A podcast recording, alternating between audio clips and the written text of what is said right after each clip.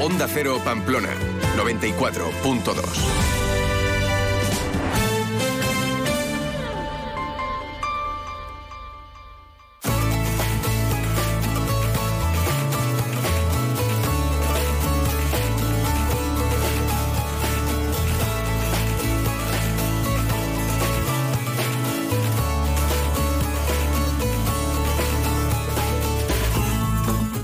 Hola, ¿qué tal? Muy buenos días. Primer lunes de este mes de febrero, día 5, y comenzamos a estas magníficas horas de la madrugada bueno, que tampoco no son tan malas, ¿eh? Las cinco. Este programa de la Asociación de Periodistas de Navarra, esta hoja del lunes, les vamos a acompañar hasta las seis, momento que daremos paso a nuestros eh, compañeros de Más de Uno, con Carlos Alsina a la cabeza. Y mientras tanto, ¿de qué vamos a hablar? Bueno, pues vamos a hablar de fake news, de desinformación y también de la inteligencia artificial. Y lo haremos con el catedrático de la Universidad de Navarra, de la Facultad de Comunicación, con eh, Ramón Salaverría, y es que él es por un lado, el coordinador de un observatorio ibérico contra la desinformación que se coordina desde la Facultad de Comunicación. Ese observatorio se llama Iberfire y concretamente nos vamos a centrar en ese estudio que han hecho acerca de la desinformación o fake news, que no le gusta que se le llame así a Ramón eh, Salaverría fake news, que se use ese término y nos lo dirá eh, el motivo, el por qué es mejor usar desinformación. Y después, eh, si nos da tiempo, también hablaremos con él de esa inteligencia artificial, ya que él ha sido o sigue siendo el presidente del grupo de expertos del Consejo de Europa sobre la inteligencia artificial y la aplicación que se debería hacer o no en los medios eh, de, comunicación. Bueno, enseguida le saludaremos y después nos iremos hasta el cuartel de la Guardia Civil aquí en Navarra porque vamos a iniciar una ronda de contactos con los diferentes cuerpos policiales que operan aquí en nuestra comunidad. Iniciamos esa ronda con eh, eh, la Benemérita y nos recibirá el, el, portavoz de este cuerpo en nuestra comunidad, Luis Frontera. Hacemos ahora una pequeña pausa y enseguida comenzamos esta hoja del lunes de la Asociación de Periodistas de Navarra.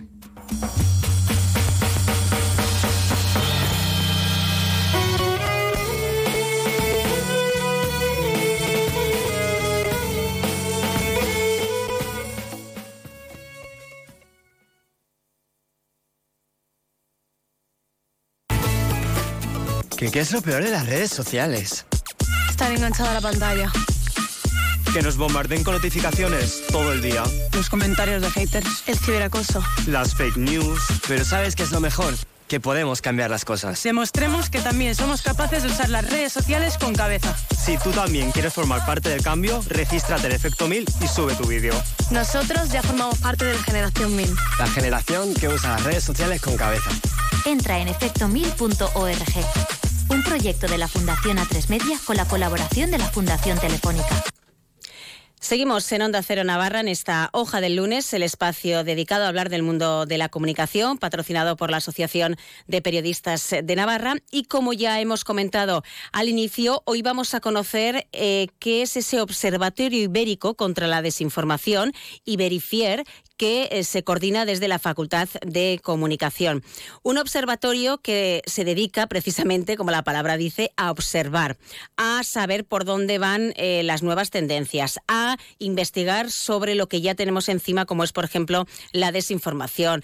También podría ser la inteligencia artificial, que nuestro invitado también está en otros, eh, en otros observatorios y coordinación de inteligencia artificial. Vamos, que nuestro catedrático de la Universidad de Navarra, de la Facultad de Comunicación y coordinador en concreto de este observatorio, nos va a adelantar por dónde van estas situaciones, si realmente preocupa tanto la desinformación, si sabemos eh, que nos están desinformando, porque esto ya viene de largo, hemos hablado en muchísimas ocasiones sobre las fake news, sobre las mal llamadas, creo, fake news, y si realmente la sociedad todavía sigue creyendo todo lo que puede ver, eh, por ejemplo, si nos centramos en lo que son las redes sociales y en, Internet. Estamos hablando de Ramón Salaverría. Ramón, buenos días. ¿Qué tal? Buenos días. Muchos temas sobre la mesa, me imagino que en este observatorio. Plantéanos qué es este observatorio, quién lo ha creado y por qué.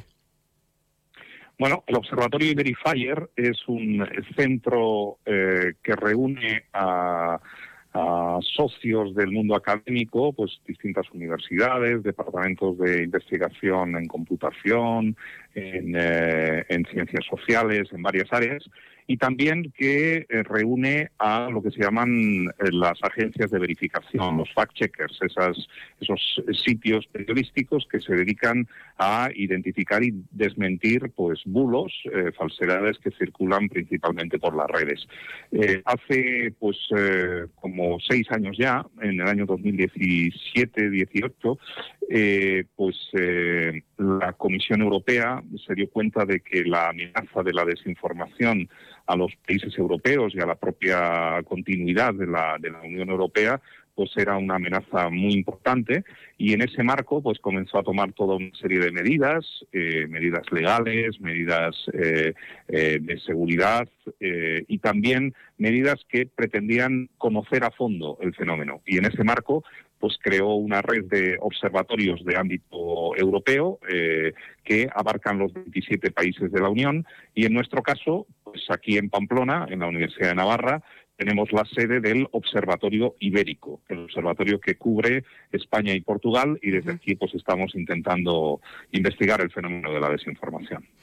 Un fenómeno que he comentado antes que viene de largo. También has comentado que en el 17-18 es cuando la Comisión Europea dice aquí es eh, aquí pasa algo, eh, ya no solo son bulos, o noticias falsas, sino que comprende a varios aspectos, sobre todo si nos tratamos en cuanto a la política, elecciones, etcétera, etcétera, que ya les puso en alerta.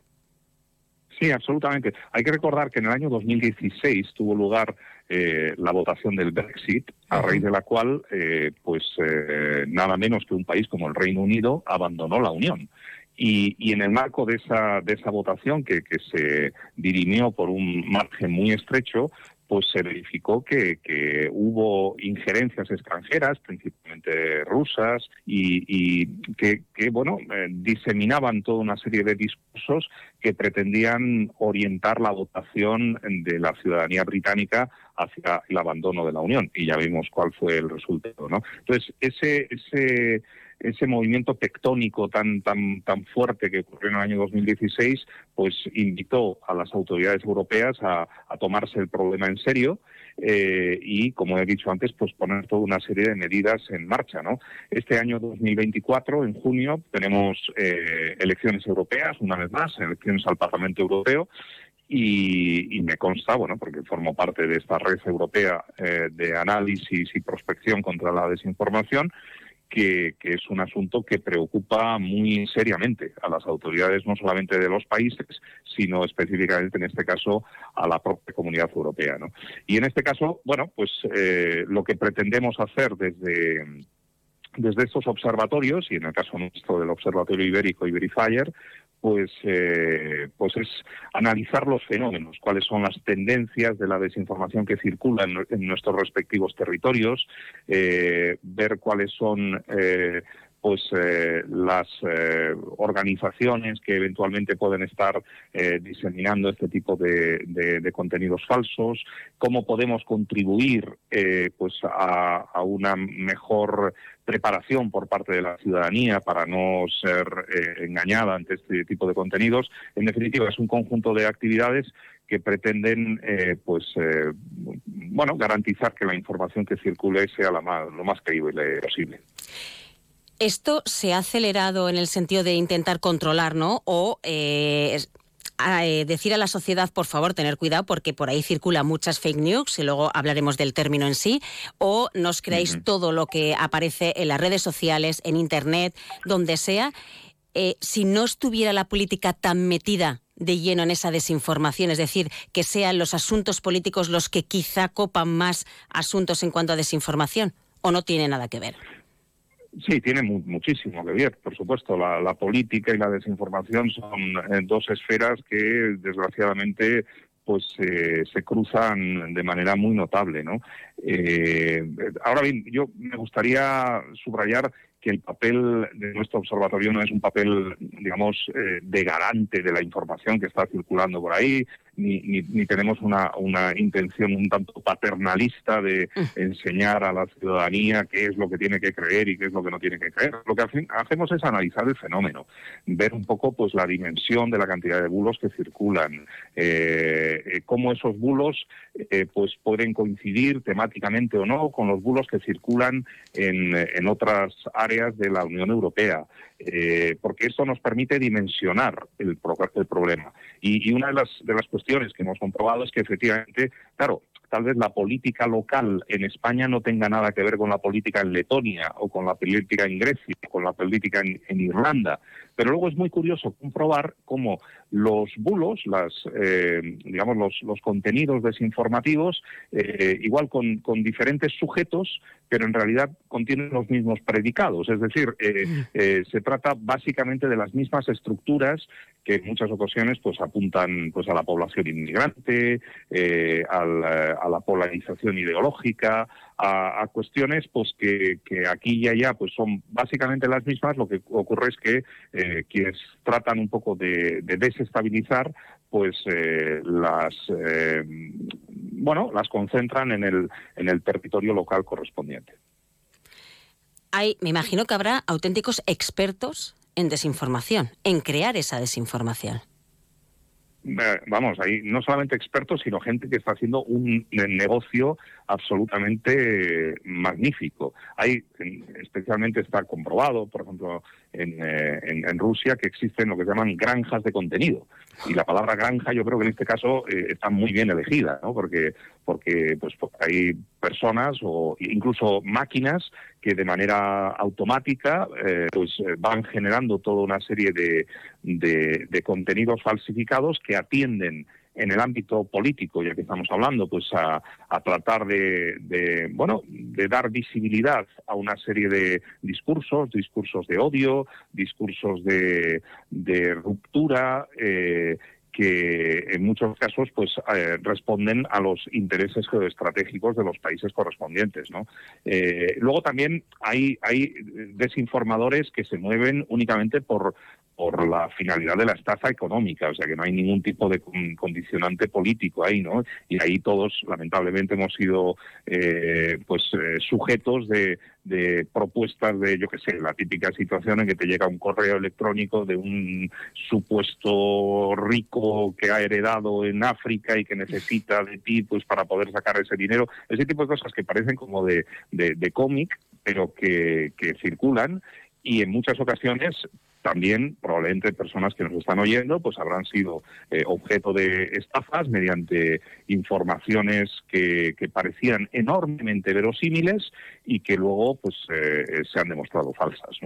Y lo mejor de todo es que cuando a veces vemos esos casos, yo creo que todos también pensamos cómo ha podido caer en ese engaño, cuando a la vuelta de la esquina todos caemos en cualquier otro pero es alucinante como ver, eh, es verdad, porque dices, joder, qué pobre, pero ¿cómo ha podido caer en esto? Y luego te das cuenta que también te han engañado a ti, en otras circunstancias o en otro momento, y con eh, tus eh, eximentes es que estaba conduciendo, es que no vi la oferta, ya es que todos somos engañados. Lo que pasa... todos tenemos... Sí, es verdad. Dime, dime, Ramón. No, lo, que quería decirte es que podemos pensar que, que, en fin, que... Y esta es una... una un, elemento psicológico con el que los desinformadores juegan, y es que tendemos a tener una enorme sobreconfianza en nosotros mismos. Siempre pensamos que los engañados son los demás. Exacto. Eh, y, en cambio, pues que uno está seguro porque, porque en fin, tiene confianza, en sí mismo. Eh, yo que coordino nada menos que este, que este observatorio que se dedica a la, desinformación y estoy diariamente analizando este tipo de cosas, yo mismo he sido objeto de una, de una, digamos, de un engaño de estas características que, sinceramente estuve por quitarme el sombrero con el que me lo hizo, porque digo, joder, o sea, te lo has currado, o sea, eh, es, es un, trabajo eh, enormemente profesional en el cual ves que eh, literalmente hay gente muy taimada buscando la forma de tratar de engañarte. O sea que eso que lo tengamos claro, nadie de los que está escuchando esta conversación ahora está libre de ser engañado. Nadie, absolutamente. Y sino que lo espere, como siempre. Lo que pasa que, eh, Ramón, hablando de todo esto, ¿se podría hacer una diferencia en el sentido de la desinformación que tiene más a lo que es la noticia, el periodismo como foco? Es decir, no te creas porque esto no es una noticia, esto no viene de una fuente contrastada, de un medio de comunicación serio y fiable, de esos bulos o esos engaños a los que estamos haciendo referencia a nivel particular. Por ejemplo, que recibes un mensaje o una llamada de teléfono. ¿Podrías haber una diferenciación o todo entró dentro del saco de desinformación? Es, es una de las dimensiones de la desinformación, pero mira, antes has utilizado en un par de ocasiones la expresión fake news, eh, la, la expresión en inglés de noticia falsa, ¿no? Eh, que se hizo muy popular durante durante la primera presidencia de, Trump, ¿no? Eh, eh, la, presidencia entre el año 2016 y el año 2020, precisamente, porque este este presidente, pues bueno, pues lo, estaba utilizando constantemente y podemos decir que esa expresión contaminó no solamente el lenguaje en Estados Unidos, sino en otros países, al punto de que algo que podríamos denominar como noticias falsas, porque es que, bueno, la, la, la traducción es clara, pues eh, nos acostumbramos a calificarlas como fake news. Pero fíjate que esta propia expresión ya contiene un engaño en sí mismo. Porque claro, si hablamos de la desinformación únicamente como fake news, estamos apuntando a que las únicas mentiras, las únicas falsedades son las noticias. Como si no hubiera noticias más allá del ámbito periodístico. Y en el fondo es la forma de, hacer una, una especie de mirilla que concentra las falsedades únicamente en el ámbito del periodismo. ¿Y a quién interesa esto? Hombre, pues a quienes tienen intereses eh, a la hora de diseminar, por ejemplo, falsedades del, desde el mundo del activismo político, porque parecería que únicamente los que cuentan falsedades son los periodistas y son los medios de comunicación. Por esto, eh, pues efectivamente, en el ámbito de la, de la investigación y del análisis sobre estos fenómenos eh, y sobre todo personas como yo, que, venimos del ámbito del, periodismo, eh, pues deberíamos ser muy cautelosos al utilizar este término porque en el fondo es tirarse piedras en el propio tejado. Por supuesto que existen fake news, existen noticias falsas, pero no toda la desinformación está formada por noticias falsas. De hecho, es una mínima parte. Hay estudios que dicen que de toda la desinformación circulante por las redes, etcétera, eh, pues apenas el 5% son propiamente noticias falsas que han circulado a través de los medios. Pues es muy sorprendente, solo un 5%.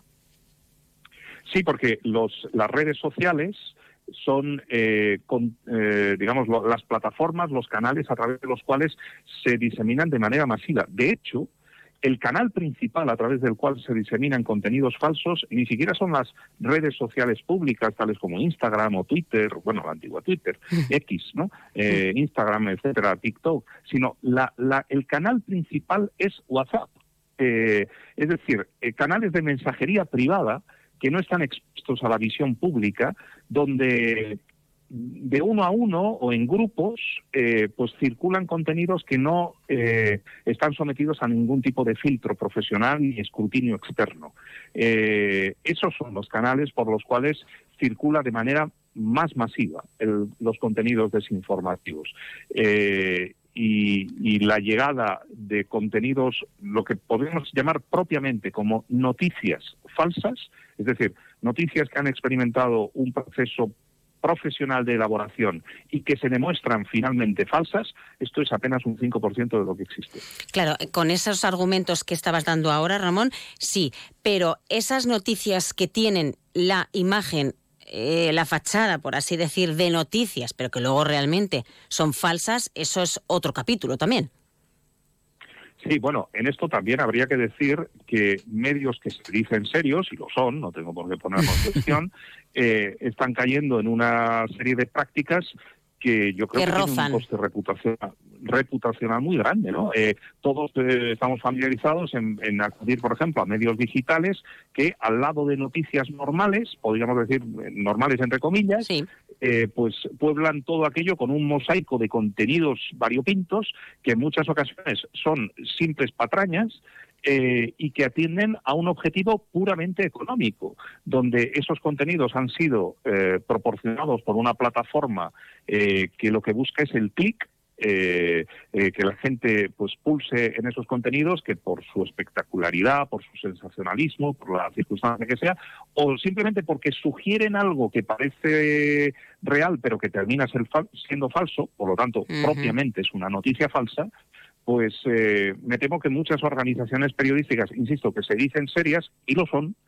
pues por un por unas bueno eh, unos fines económicos económicas pues están utilizando sus contenidos y eso tiene un coste en la credibilidad de los medios que yo no sé si están siendo conscientes de lo que de lo que les va a costar a medio y largo plazo. ¿Y qué se puede hacer desde el punto de vista legal frente a la desinformación? Bueno, eh, nosotros en nuestro, en uno de los informes que hemos elaborado en nuestro eh, eh, observatorio, pues lo que hemos hecho ha sido, por una parte, analizar cuál es la legislación existente en estos momentos en torno a la desinformación, tanto a escala europea como a escala nacional, y en el, en el ámbito de la escala nacional hemos analizado tanto España como Portugal, y una de las cosas que, hemos detectado es que existe una eh, enorme dispersión legislativa. Es decir, no hay, no hay una legislación eh, homogénea y, clara, sino que hay que buscar los, eh, los distintos marcos legales para poder enfocar adecuadamente este problema. En el caso de España, habría que hablar principalmente de, tres leyes, ¿no? Por supuesto, el Código Penal, donde hay fórmulas de, de, falsedad, pues por ejemplo la, estafa, ¿no? Que, es una falsedad en sí misma, eh, o, algunas dimensiones de la estafa eh, incluyen eh, falsedades, por ser más, precisos, y ahí determinado tipo de falsedades están perseguidas penalmente, ¿no? Luego está la Ley General Audiovisual, que es la ley que, regula la actividad de radios y televisiones. Y ahí también hay una serie de, digamos de normativas que en este caso específicamente los medios audiovisuales están obligados a cumplir.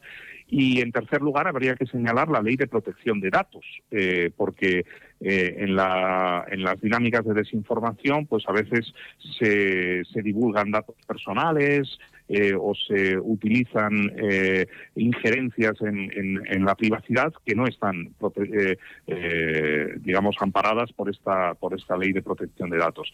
Yo creo que la principal reflexión que podemos hacer al respecto de las leyes es precisamente eso, lo que decía, la dispersión y me consta que, bueno, eh, tanto a escala europea como a escala nacional, pues existe interés eh, por encarar este asunto, pero es una cuestión, por supuesto, espinosa, porque toca con el artículo 20 de la Constitución, que es el que ampara la libertad de, información y el derecho a, ser informados.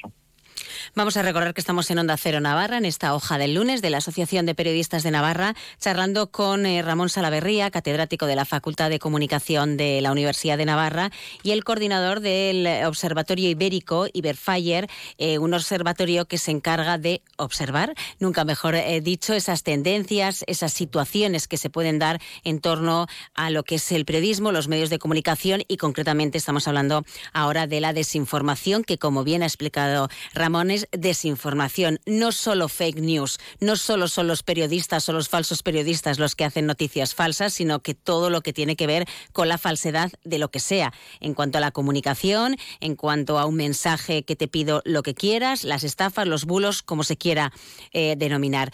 No sé si lo que te voy a preguntar tienes datos o no, pero me imagino que alguna noción sí que podrá tener eh, Ramón. En cuanto a países, en cuanto a Europa, por ejemplo, ¿hay algún país o de otra forma preguntando, eh, España, ¿cómo está en este capítulo de la desinformación?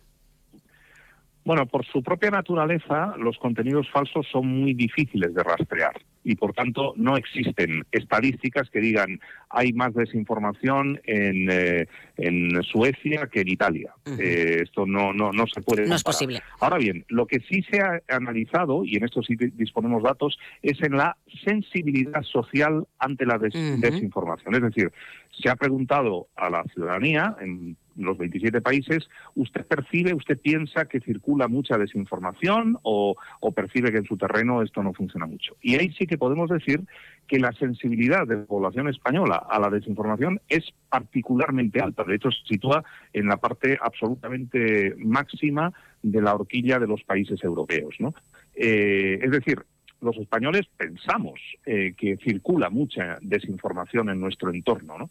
Eh, y, esto, eh, bueno, puede entenderse desde una perspectiva negativa, por supuesto, porque significa que no confiamos en la información que nos circunda, pero al mismo tiempo también tiene una vertiente que podríamos decir positiva, y es que no tenemos una una ciudadanía pues eh, demasiado crédula contra, contra mm. la desinformación, sino que hay una especie de percepción de que ojo con la información que circula por ahí, ¿no?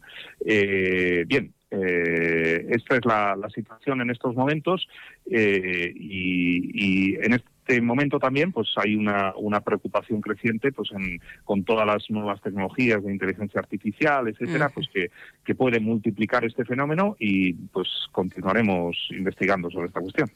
Ahora que tratas el tema de la inteligencia artificial, tendríamos que solicitar otra entrevista con Ramón porque él también te solicitan también para todo, ¿eh? no solo nosotros para entrevistas, ¿eh? porque eh, no sé si lo voy a decir bien, eres eh, como el presidente o también coordinador dentro de una comisión europea para tratar eh, la sostenibilidad de los medios y la aplicación o el uso que se debería hacer desde los medios de comunicación o desde el periodismo en general de la inteligencia artificial. Algo así. Sí, bueno, eh, durante los dos últimos años he estado, de hecho, presidiendo un, eh, comité de expertos del Consejo de Europa, que es una institución europea eh, distinta de la Unión Europea. El Consejo de Europa tiene su sede en Estrasburgo y, bueno, pues periódicamente me he tenido que desplazar allí y hemos estado haciendo pues unas, unos análisis, unos informes relacionados concretamente, efectivamente, con la eh, los retos, sobre todo los desafíos de tipo ético que se plantean a las organizaciones periodísticas en su adopción eh, de la inteligencia artificial. Eh, hay mucha tela que cortar ahí, sí ya eh, yo una vez hablando de la inteligencia artificial que no me había dado por entrar en el chat este GPT y me lo enseñaron y me quedé alucinada porque estaba con otro periodista y me decía, mira, vamos a decirle al chat que me haga una, mm, un reportaje sobre eh, las flores que nacen en mayo, que me se centre en la zona de Navarra. Oye, que salió un artículo, un reportaje. A mí me alucina eso. Bueno, eh, Así, eso sí que me parece ya imposible limitar el mal uso de, la inteligencia artificial. Si se quiere, claro, pero es que me dejó totalmente muy, muy sorprendida de la capacidad, simplemente, fíjate qué tontería era, que ya a niveles superiores tiene que ser algo imposible de parar y de detectar a veces. Eh, sí, sí, son por supuesto tecnologías deslumbrantes. La primera vez que, uno las experimenta y la segunda, y la tercera y la cuarta, pues uno, uno realmente eh, pues se le cae la mandíbula, ¿no? De, de, la, de la espectacularidad y de la potencia que percibe, ¿no? Pero sí que es verdad que como ha ocurrido con cualquier otra tecnología en el pasado, es una tecnología que puede ser eh, aterrizada con criterio. Eh, y yo creo que esto es una tarea que tenemos pendiente eh, en el periodismo, dentro de las redacciones, eh, porque, porque el miedo pues nunca ha sido, el movilismo pues no, nunca ha sido una, una buena consejera para el desarrollo del periodismo. ¿no? Necesitamos no dar la espalda a estas tecnologías, pero incorporarlas con responsabilidad y con criterio. Y es en ese terreno donde hemos eh, estado trabajando y me consta que hay otras organizaciones e instituciones eh, eh, internacionales que están trabajando y vamos a ver si entre todos somos capaces de, dar algunas luces sobre cómo hacerlo de manera acertada. Y ya para finalizar, Ramón, porque yo me podría aquí quedar hablando, vamos, porque sabes de todo, de todo ese tipo de, situaciones y tendencias que se nos plantean ahora y en el futuro a los alumnos a los futuros periodistas con solo estos dos temas de la desinformación y de la inteligencia eh, aplicada, que ellos sabrán infinitamente más que, casi los demás, eh, que se les dice, que se les aconseja, que se les orienta, sobre todo desde la ética, que eso es uno de los papeles claves de la facultad y sobre todo de la de la Universidad de Navarra, la ética de ontología periodística. Pero claro, cambia mucho el papel de hace 20 años a que yo estudié ahora, por ejemplo. Eh, pues la transformación ha sido profundísima. Mira, este año, eh, en este curso 2023-24, hemos activado en la, en la, Facultad de Comunicación una nueva asignatura, que de hecho es pionera en España, no existía en ninguna otra facultad, eh, de inteligencia artificial en el periodismo. bien, la semana pasada pues tuvimos una, una sesión sobre la ética precisamente del mm, uso de la inteligencia artificial en el periodismo. Y esta clase ha sido anterior a el aprendizaje de las herramientas. Creo que se ha ido la conexión. Ramón, no sé si estás ahí. Sí, aquí, sí, vale, que se nos había ido. Bueno, estabas eh, comentando un poco lo que va a ser, lo que va a significar el reto de, eh, como bien decías, no dar la espalda porque siempre eso sale mal, sino intentar que todo el mundo con esa ética y con esa deontología haga un buen uso de la inteligencia artificial. Además, me comentaban también que no lo había dicho antes, que incluso en las universidades, ya no solo en la Facultad de Comunicación, sino en el resto de, asignaturas y facultades, que casi estaban hasta no pidiendo trabajos porque los hacían al final la inteligencia artificial. Bueno, ¿O es una eh, exageración? No, no, no. Eh, claro, si, si se pide determinado tipo de trabajos, hay eh, este tipo de herramientas que permiten hacerlos eh, pues ningún esfuerzo y sobre todo sin reflexión personal. Entonces, yo sobre esta cuestión, primero, efectivamente, reitero lo que estaba diciendo hace un instante, de que, de que efectivamente las cuestiones éticas son clave, y son clave en el periodismo, y son claves también eh, en el ámbito universitario yo sobre esto tengo un poco la reflexión de que quizá lo que nos toca es volver a la, a la enseñanza más clásica, mayéutica de Aristóteles, ¿no? O sea, de, de, o socrática en este caso, perdón, eh, de, de, bueno, de, enseñar al, eh, al, a los alumnos a través de las preguntas, ¿no? Eh, y, y, y, no mandarles simplemente un trabajo de 400, 500 palabras sobre un asunto en el que finalmente no van a reflexionar. Necesitamos comprobar que tienen su propia reflexión. Eso es. En el fondo, como siempre ha sido, es eh, entender eh, la universidad no como un taller, sino un lugar para desarrollar los valores y el criterio. Bueno, pues ahí lo dejamos, que la verdad que es una gozada hablar con eh, Ramón Salaverría, también lo era cuando te daba clases, porque la adicción que tiene, eh, el cómo te plantea las, los problemas, las soluciones en las clases, yo me acuerdo que es que tienes un tono de voz que invita a, a continuar escuchándote y sobre todo porque continúas siempre el argumento no te quedas parado, sino que siempre tienes algo que sacar de la chistera. Yo me acuerdo de las clases que era una cosa continua, continua, continua. Eh, porque hay gente que se para, pregunta a los alumnos, tal, pero el tuyo es como si fuera un diálogo constante con el alumno, a pesar de que no estuvieras preguntando nada. ¿eh? Y ahora es eh, igual, de tu argumento sale otra pregunta y sale otra reflexión, que me imagino que es lo que también se pretende, como había bien acabado él en, la universidad, que es donde él, desarrolla todo su, potencial. ¿no? Bueno, Ramón, con estas flores que te acabo de echar, vamos a terminar con Ramón Salaverría, catedrático. Muchas gracias por el cumplido. Yo, yo creo que te aprobé, ¿verdad? no, pues es que es verdad, porque hay profesores que te marcan de una forma o, de otra, o de situaciones ya no en clase, sino... Eh, todo el mundo sabíamos quién era Ramón Salaverría, eh, cómo eh, le podías preguntar cualquier cosa y siempre tienes una sonrisa o no un mal gesto, o bueno, ya me lo preguntarás, no, la atención que tenías a los alumnos y eso pues siempre marca, la verdad, y eso ya no es ningún cumplido ni ningunas flores, ¿eh? Hay las personas a las que siempre le puedes solicitar cualquier cosa porque sabes que eh, a pesar de que esté hasta las narices, no te va a decir que no, o por lo menos si te lo dice, te lo va a argumentar y va a hacer que no te sientas mal por haberlo solicitado. Así que, dicho las cosas como son, eh, gracias de nuevo por habernos eh, atendido y que vaya todo muy bien en esos observatorios, comisiones, etcétera, etcétera. Muchas gracias a ti, María. Un gusto. Si eres de los que se duermen con las noticias, aquí eso de despertar interés se nos da bien. Nos acompaña Pedro Sánchez. He tratado siempre de, cumplir con mi palabra. ¿Y por qué nos ha mentido tanto entonces, presidente? Señor Núñez Feijóo, buenos días. ¿Está usted insinuando que la dirección de correos ha tenido algún interés en que no se repartieran a tiempo los votos por correo? Pocos se atreven a preguntar lo que todos queremos saber, pero en Onda Cero contamos con más de uno. Si escuchar lo mismo de siempre te cansa, despiértate con Alsina. Más de uno con Carlos Alsina. De lunes a viernes desde las 6 y siempre que quieras en la web y en la app. Onda Cero, tu radio.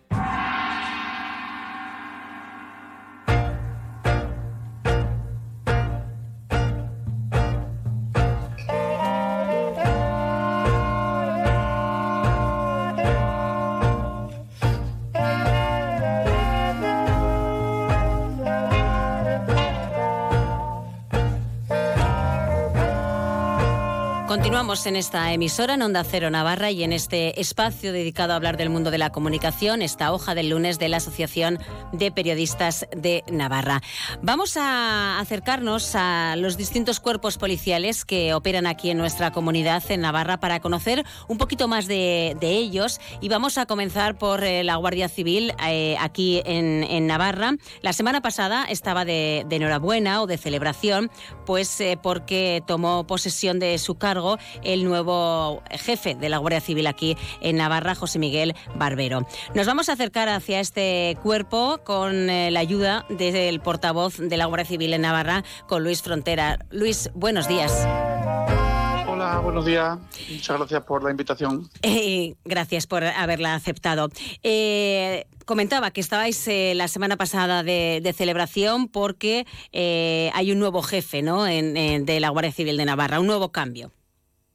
Así es, eh, tenemos un nuevo coronel. Eh, anteriormente José Santiago Martín Gómez ascendió a general y bueno, pues desde septiembre estaba llevando el mando interino el coronel, el actual coronel jefe y, bueno, pues José Miguel Barbero Hernández y allí tuvimos lo que es el acto eh, oficial de la toma de posesión.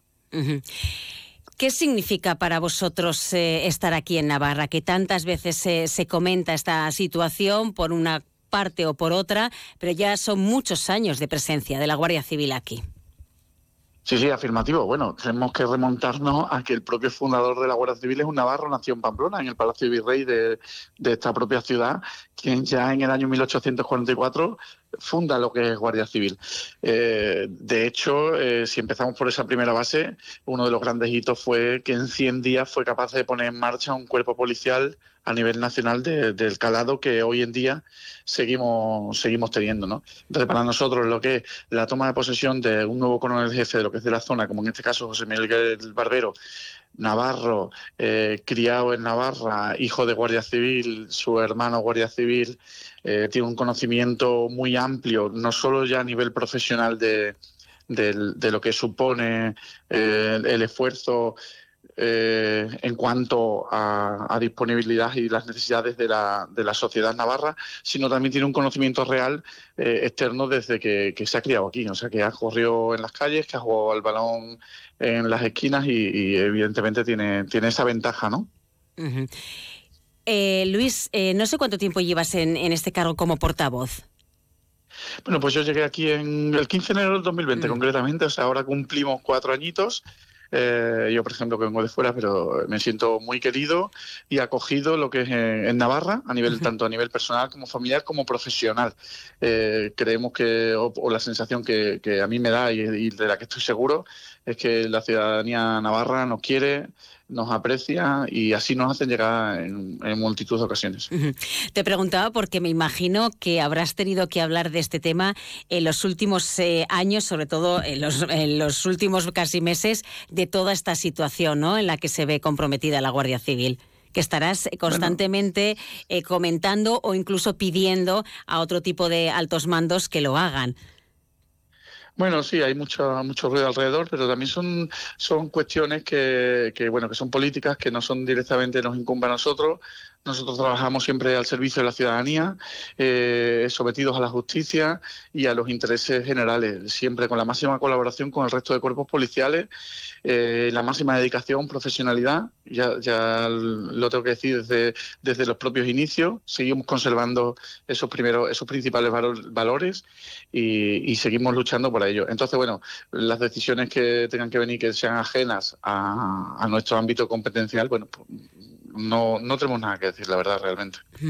Porque tiene que ser complicado, eh, como bien decías, Luis, eh, no tener ningún tipo de decisión, porque como bien dices, son decisiones políticas, estáis un tanto, entre comillas, al margen, pero al final hay muchísimo ruido y que queráis o no os veis involucrados. Y es también difícil eh, estar un poco al margen.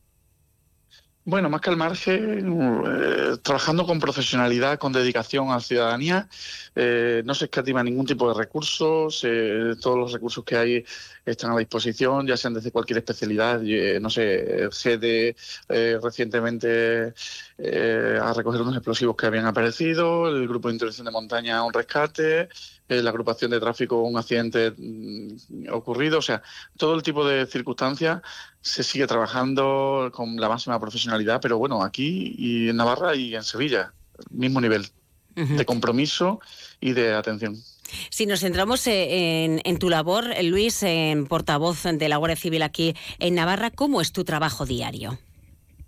Bueno, pues mi trabajo, la verdad es que, bueno, eh, es dar a conocer eh, cuáles son las principales reacciones que, se tienen en cuanto a seguridad aquí en Navarra. Eh, la, dividimos en tres vertientes, ¿no? Tenemos una primera vertiente que es informar, o sea, yo, yo primero que hago, eh, me pongo al día de todo lo que está ocurriendo en, en lo que es en el ámbito de seguridad aquí en Navarra informamos sobre aquellas cuestiones que nos compete directamente a Guardia Civil, esa es una parte, luego tenemos una segunda parte muy importante, que es la, preventiva, en la que intentamos realizar una serie de comunicados eh, siempre pues eso, desde la prevención para que, bueno, ahora que está en auge el tipo de los ciberdelincuentes, bueno, pues intentar alertar de cada una de las tipologías nuevas que van surgiendo o cuando se incrementan esos ataques masivos eh, por correo fraudulento, suplantación de identidad, etcétera, etcétera.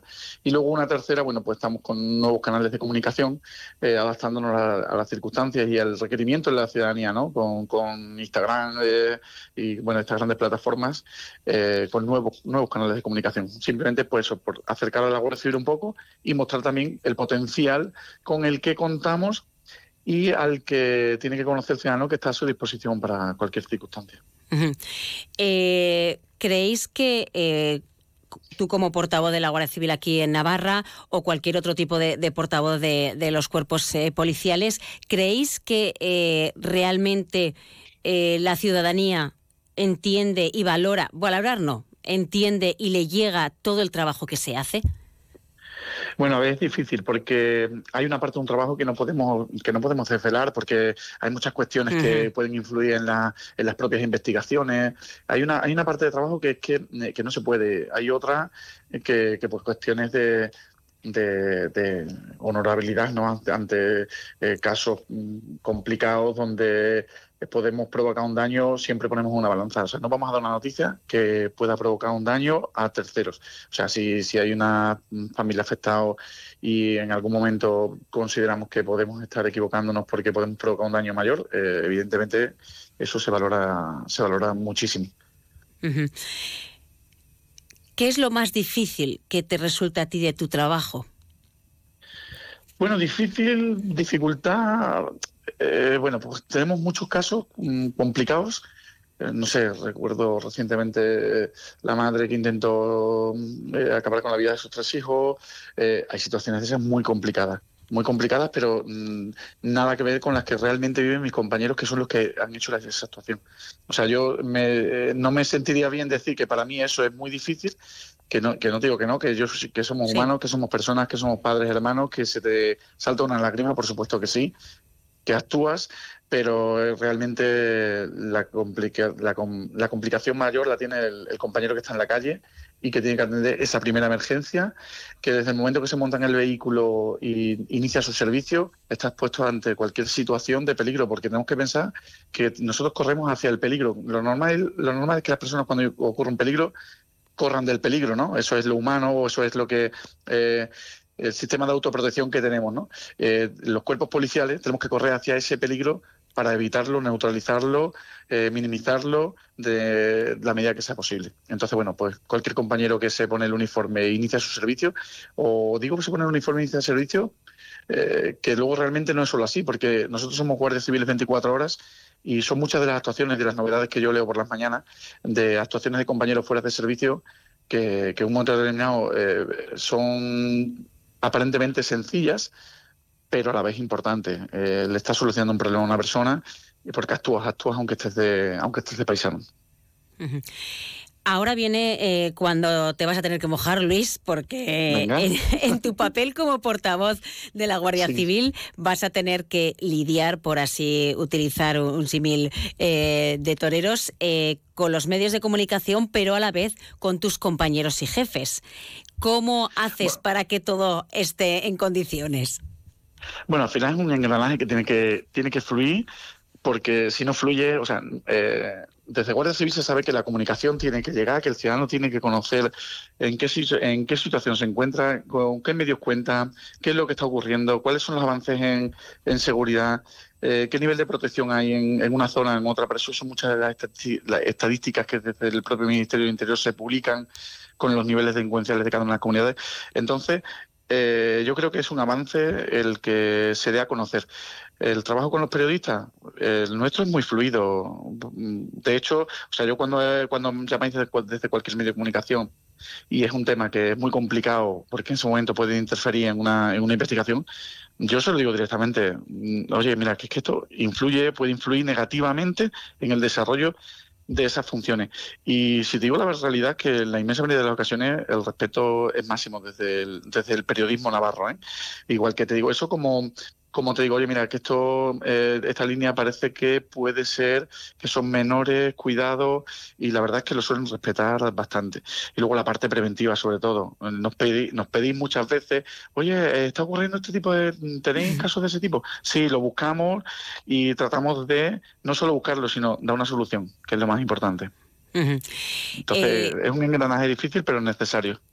Y me imagino que lo que eh, antes, no sé si en, no ya en Navarra, eh, sino siendo portavoz de Guardia Civil o trabajando en materia de, comunicación, llevas muchos años. A lo que voy es que me imagino que habrás notado muchísimo cambio de lo que antes era a lo de ahora. Ahora, como bien decías, todo el mundo entiende la necesidad de la comunicación, de informar, de dar a conocer tu trabajo para que te valoren y para que sepan la necesidad que hay de, que estés ahí, ¿no? Pero antes, en cualquier otra faceta, no solo en Guardia Civil o en cuerpos policiales, sino en una empresa o en cualquier otro, otro sector, eh, la comunicación eh, es que no existía, era bastante férrea en ese aspecto. Sí, sí, sin ninguna duda. La evolución, yo creo que general y Guardia Civil al final adaptándose a los tiempos. Eh, os pasa a vosotros los propios medios de comunicación. la evolución ha sido brutal en pocos años, diría yo. ¿eh? O sea, realmente hay una evolución muy importante y el ciudadano requiere, quiere y exige esa, y tiene el derecho de conocer qué es lo que está sucediendo, en qué situación se ocurre. Y bueno, y más aún con nosotros que somos un servicio público. Al fin y al cabo, tendrán que saber eh, qué, servicios se ofrecen, qué disposiciones hay y qué, opciones tienen para ellos. Entonces, la comunicación es necesaria, es una evolución, es una evolución necesaria, sí. Mm, yo estoy muy contento y agradezco, agradezco directamente la función que hacéis desde los medios de comunicación porque hacéis una labor preventiva muy importante. Cuando, cuando antes ocurrían cosas, que de una ciudad a otra no se conocían y ahora ya no, ahora se ha abierto muchísimo más lo que es la comunicación eh, llega muchísima más información y eso provoca eh, bueno pues que, se denuncien casos y cosas que antes no se denunciaban. Entonces es muy positivo muy positivo la labor de comunicación Además, eh, también contéis eh, con una cuenta en Instagram, Guardia Civil Navarra, que no sé si la, me imagino que la llevarás tú o tus compañeros, bueno, en, lo que es el, eh, el, sector de comunicación, eso es, que es otro plus añadido, pero es también el hecho de estar más cerca del ciudadano, porque eso sí que va directamente al ciudadano y lo que tú quieres, sin pasar ningún filtro de medio de comunicación. Sí, bueno, a ver, eh, poniendo de antemano que no teníamos antes ningún tipo de problemas de lo que nos publicaban, mm. pero es que era una demanda, era una demanda de la sociedad, es una demanda en todo lo. Ya es raro el, la empresa privada eh, que no tiene medios de comunicación a, través de redes sociales. Nosotros aquí tenemos Guardia Civil de Navarra en Instagram. Eh, llevamos un añito solo, bien he dicho que llevamos poco tiempo, estamos eh, 37.000 seguidores, más de 27 millones de cuentas que han impactado en, ella. Y bueno, creemos que, el ciudadano, de hecho, mm, algunas de las denuncias que nos vienen a presentar te lo ponen. Oye, que he visto publicado esta estafa en Instagram y claro, yo creo que me han estafado. Eh, ¿Me puedo ayudar? Claro, están llegando un montón de, de personas que es a través de los medios de comunicación más actuales que estamos teniendo, con redes sociales, Facebook, eh, Instagram, eh, X, antigua Twitter, y la nueva TREAD, eh, que nos están provocando, nos están revertiendo, o sea, estamos viendo de forma positiva cómo la ciudadanía está aprovechando esa información que emitimos. Por lo tanto, eh, seguiremos en la misma línea y, bueno, intentando mejorar, por supuesto. Los contenidos que, emitís a través de, Instagram, eh, ¿tenéis un planteamiento previo de lo que se va a emitir? Conforme van surgiendo los temas, se va colgando. ¿Cómo lo lleváis esto? Pues mira, trabajamos exactamente igual, es una calca a como trabajamos con, como trabajamos con el medio de comunicación, o sea, exactamente igual que como hacemos con vosotros. Es decir, nos vamos adaptando a la actualidad del momento, eso es la base. No hay un contenido programado en el que eh, establezcas unas directrices, o sea, hay unas directrices básicas muy, muy necesarias, pero sobre todo a demanda de lo que está ocurriendo. No sé, se me ocurre, eh, estafa de secuestro del WhatsApp eh, es que entraron, no sé si eran 19 denuncias en la misma mañana. Entonces, esa misma mañana se emitía un comunicado, e igual que se emite a los medios de comunicación cuando ocurre algo, mm, dado la urgencia y la necesidad de que las personas se pongan en alerta eh, de, ese, de esa tipología, pues igual, en esa misma mañana se crea un vídeo, un contenido con, un, con unas directrices eh, dadas por los técnicos especialistas nuestros de los, los edites en delincuencia telemática nos dan las directrices de cómo deberían de eh, los ciudadanos protegerse, autoprotegerse de ese o no ser víctimas de ese, de ese tipo de patología delictiva. ¿no? ¿Qué es lo que hacemos?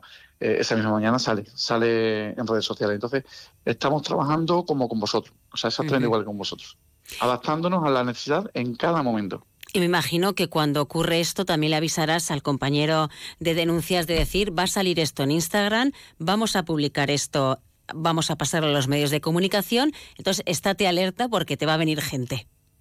Sí, sí, o sea, nosotros vamos, estamos coordinados. Mira, por ejemplo, si vamos a dar lo que te ponía antes, ¿no? Si vamos a dar el tema que está, la causística del tema de, de delitos temáticos tan, tan alta, ¿no? Hmm. Eh, lo primero que hacemos, nos ponemos de acuerdo la Unidad Orgánica de Policía Judicial, eh, Jefatura, eh, la Oficina de Comunicación y a partir de ahí se hace un plan de un plan de un plan de choque y en ese plan de choque entra el área de información y se pone en conocimiento no solo de la oficina de aquí sino de cualquiera de las 53 oficinas que la Guardia Civil tiene en Navarra de Atención Nacional. O sea que, puede estar ocurriendo un hecho en Elizondo pero también tiene que tener conocimiento de forma eh, instantánea en Tudela.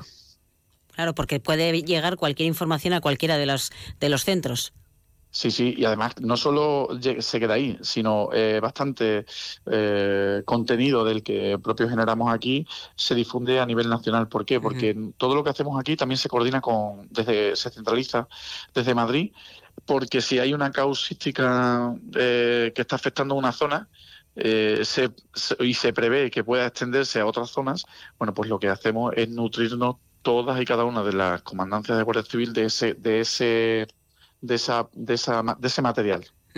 Y ya para finalizar, Luis, eh, por ejemplo, cuando hay una operación conjunta ¿no? de la Guardia Civil que implica, como decías, diferentes zonas, Navarra, País Vasco, Logroño y Aragón, eh, ¿ahí quién es el que se encarga de la comunicación de esas zonas, por ejemplo?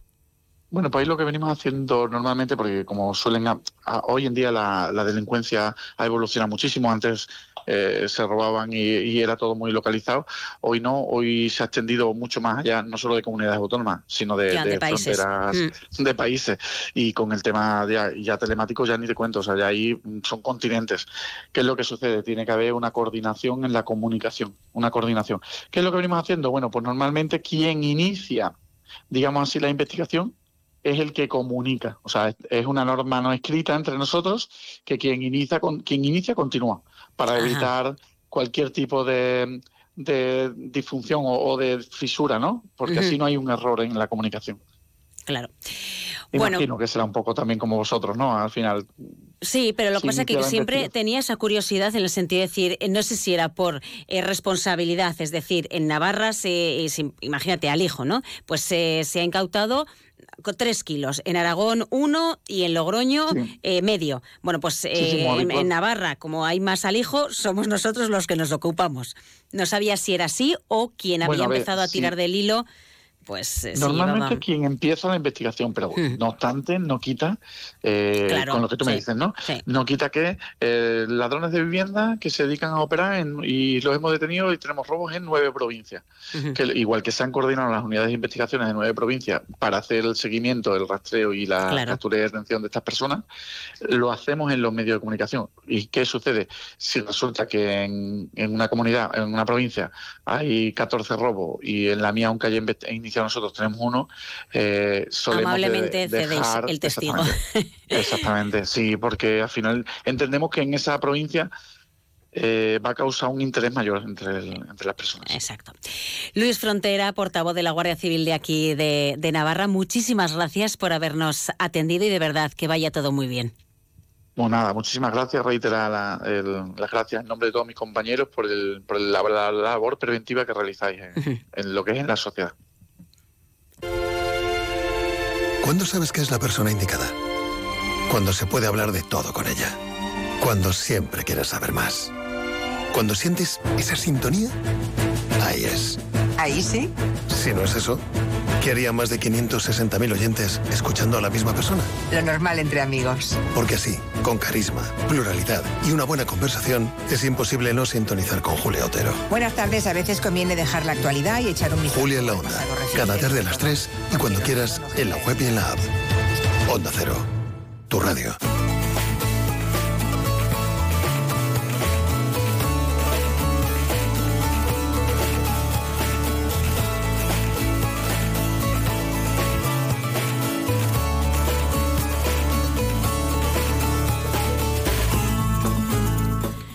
Ponemos punto y final a esta nueva edición de la Hoja del Lunes, del espacio patrocinado por la Asociación de Periodistas de Navarra y en esta emisora en Onda Cero Navarra. Ahora vienen los compañeros de Más de Uno con Carlos Alsina a la cabeza.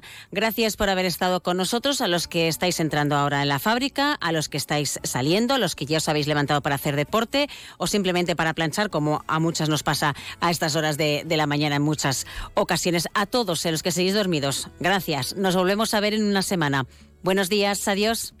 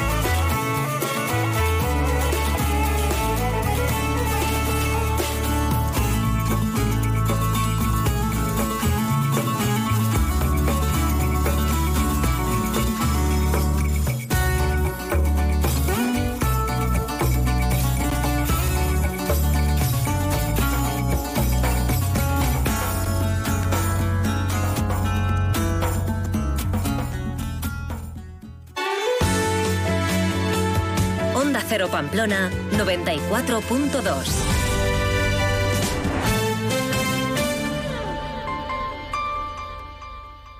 I could have my Gucci on. I go wear my Louis Vuitton. But even with nothing on, bet I made you look. I made you look. I'll make you double take soon as I walk away. Call up your chiropractor just in case your neck break.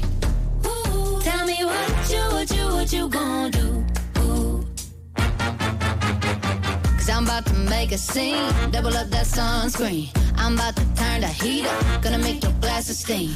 Ooh, tell me what you, what you, what you gonna do? Ooh.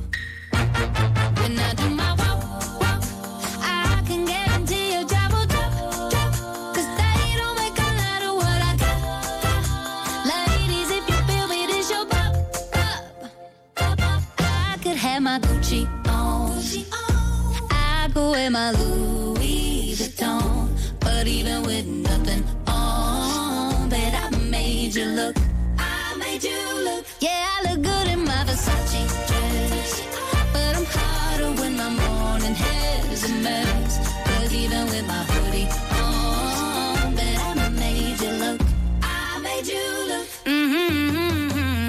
once you get a taste, you'll never be the same. This ain't that ordinary, this that 14 karat cake. Ooh, tell me what you, what you, what you gonna do?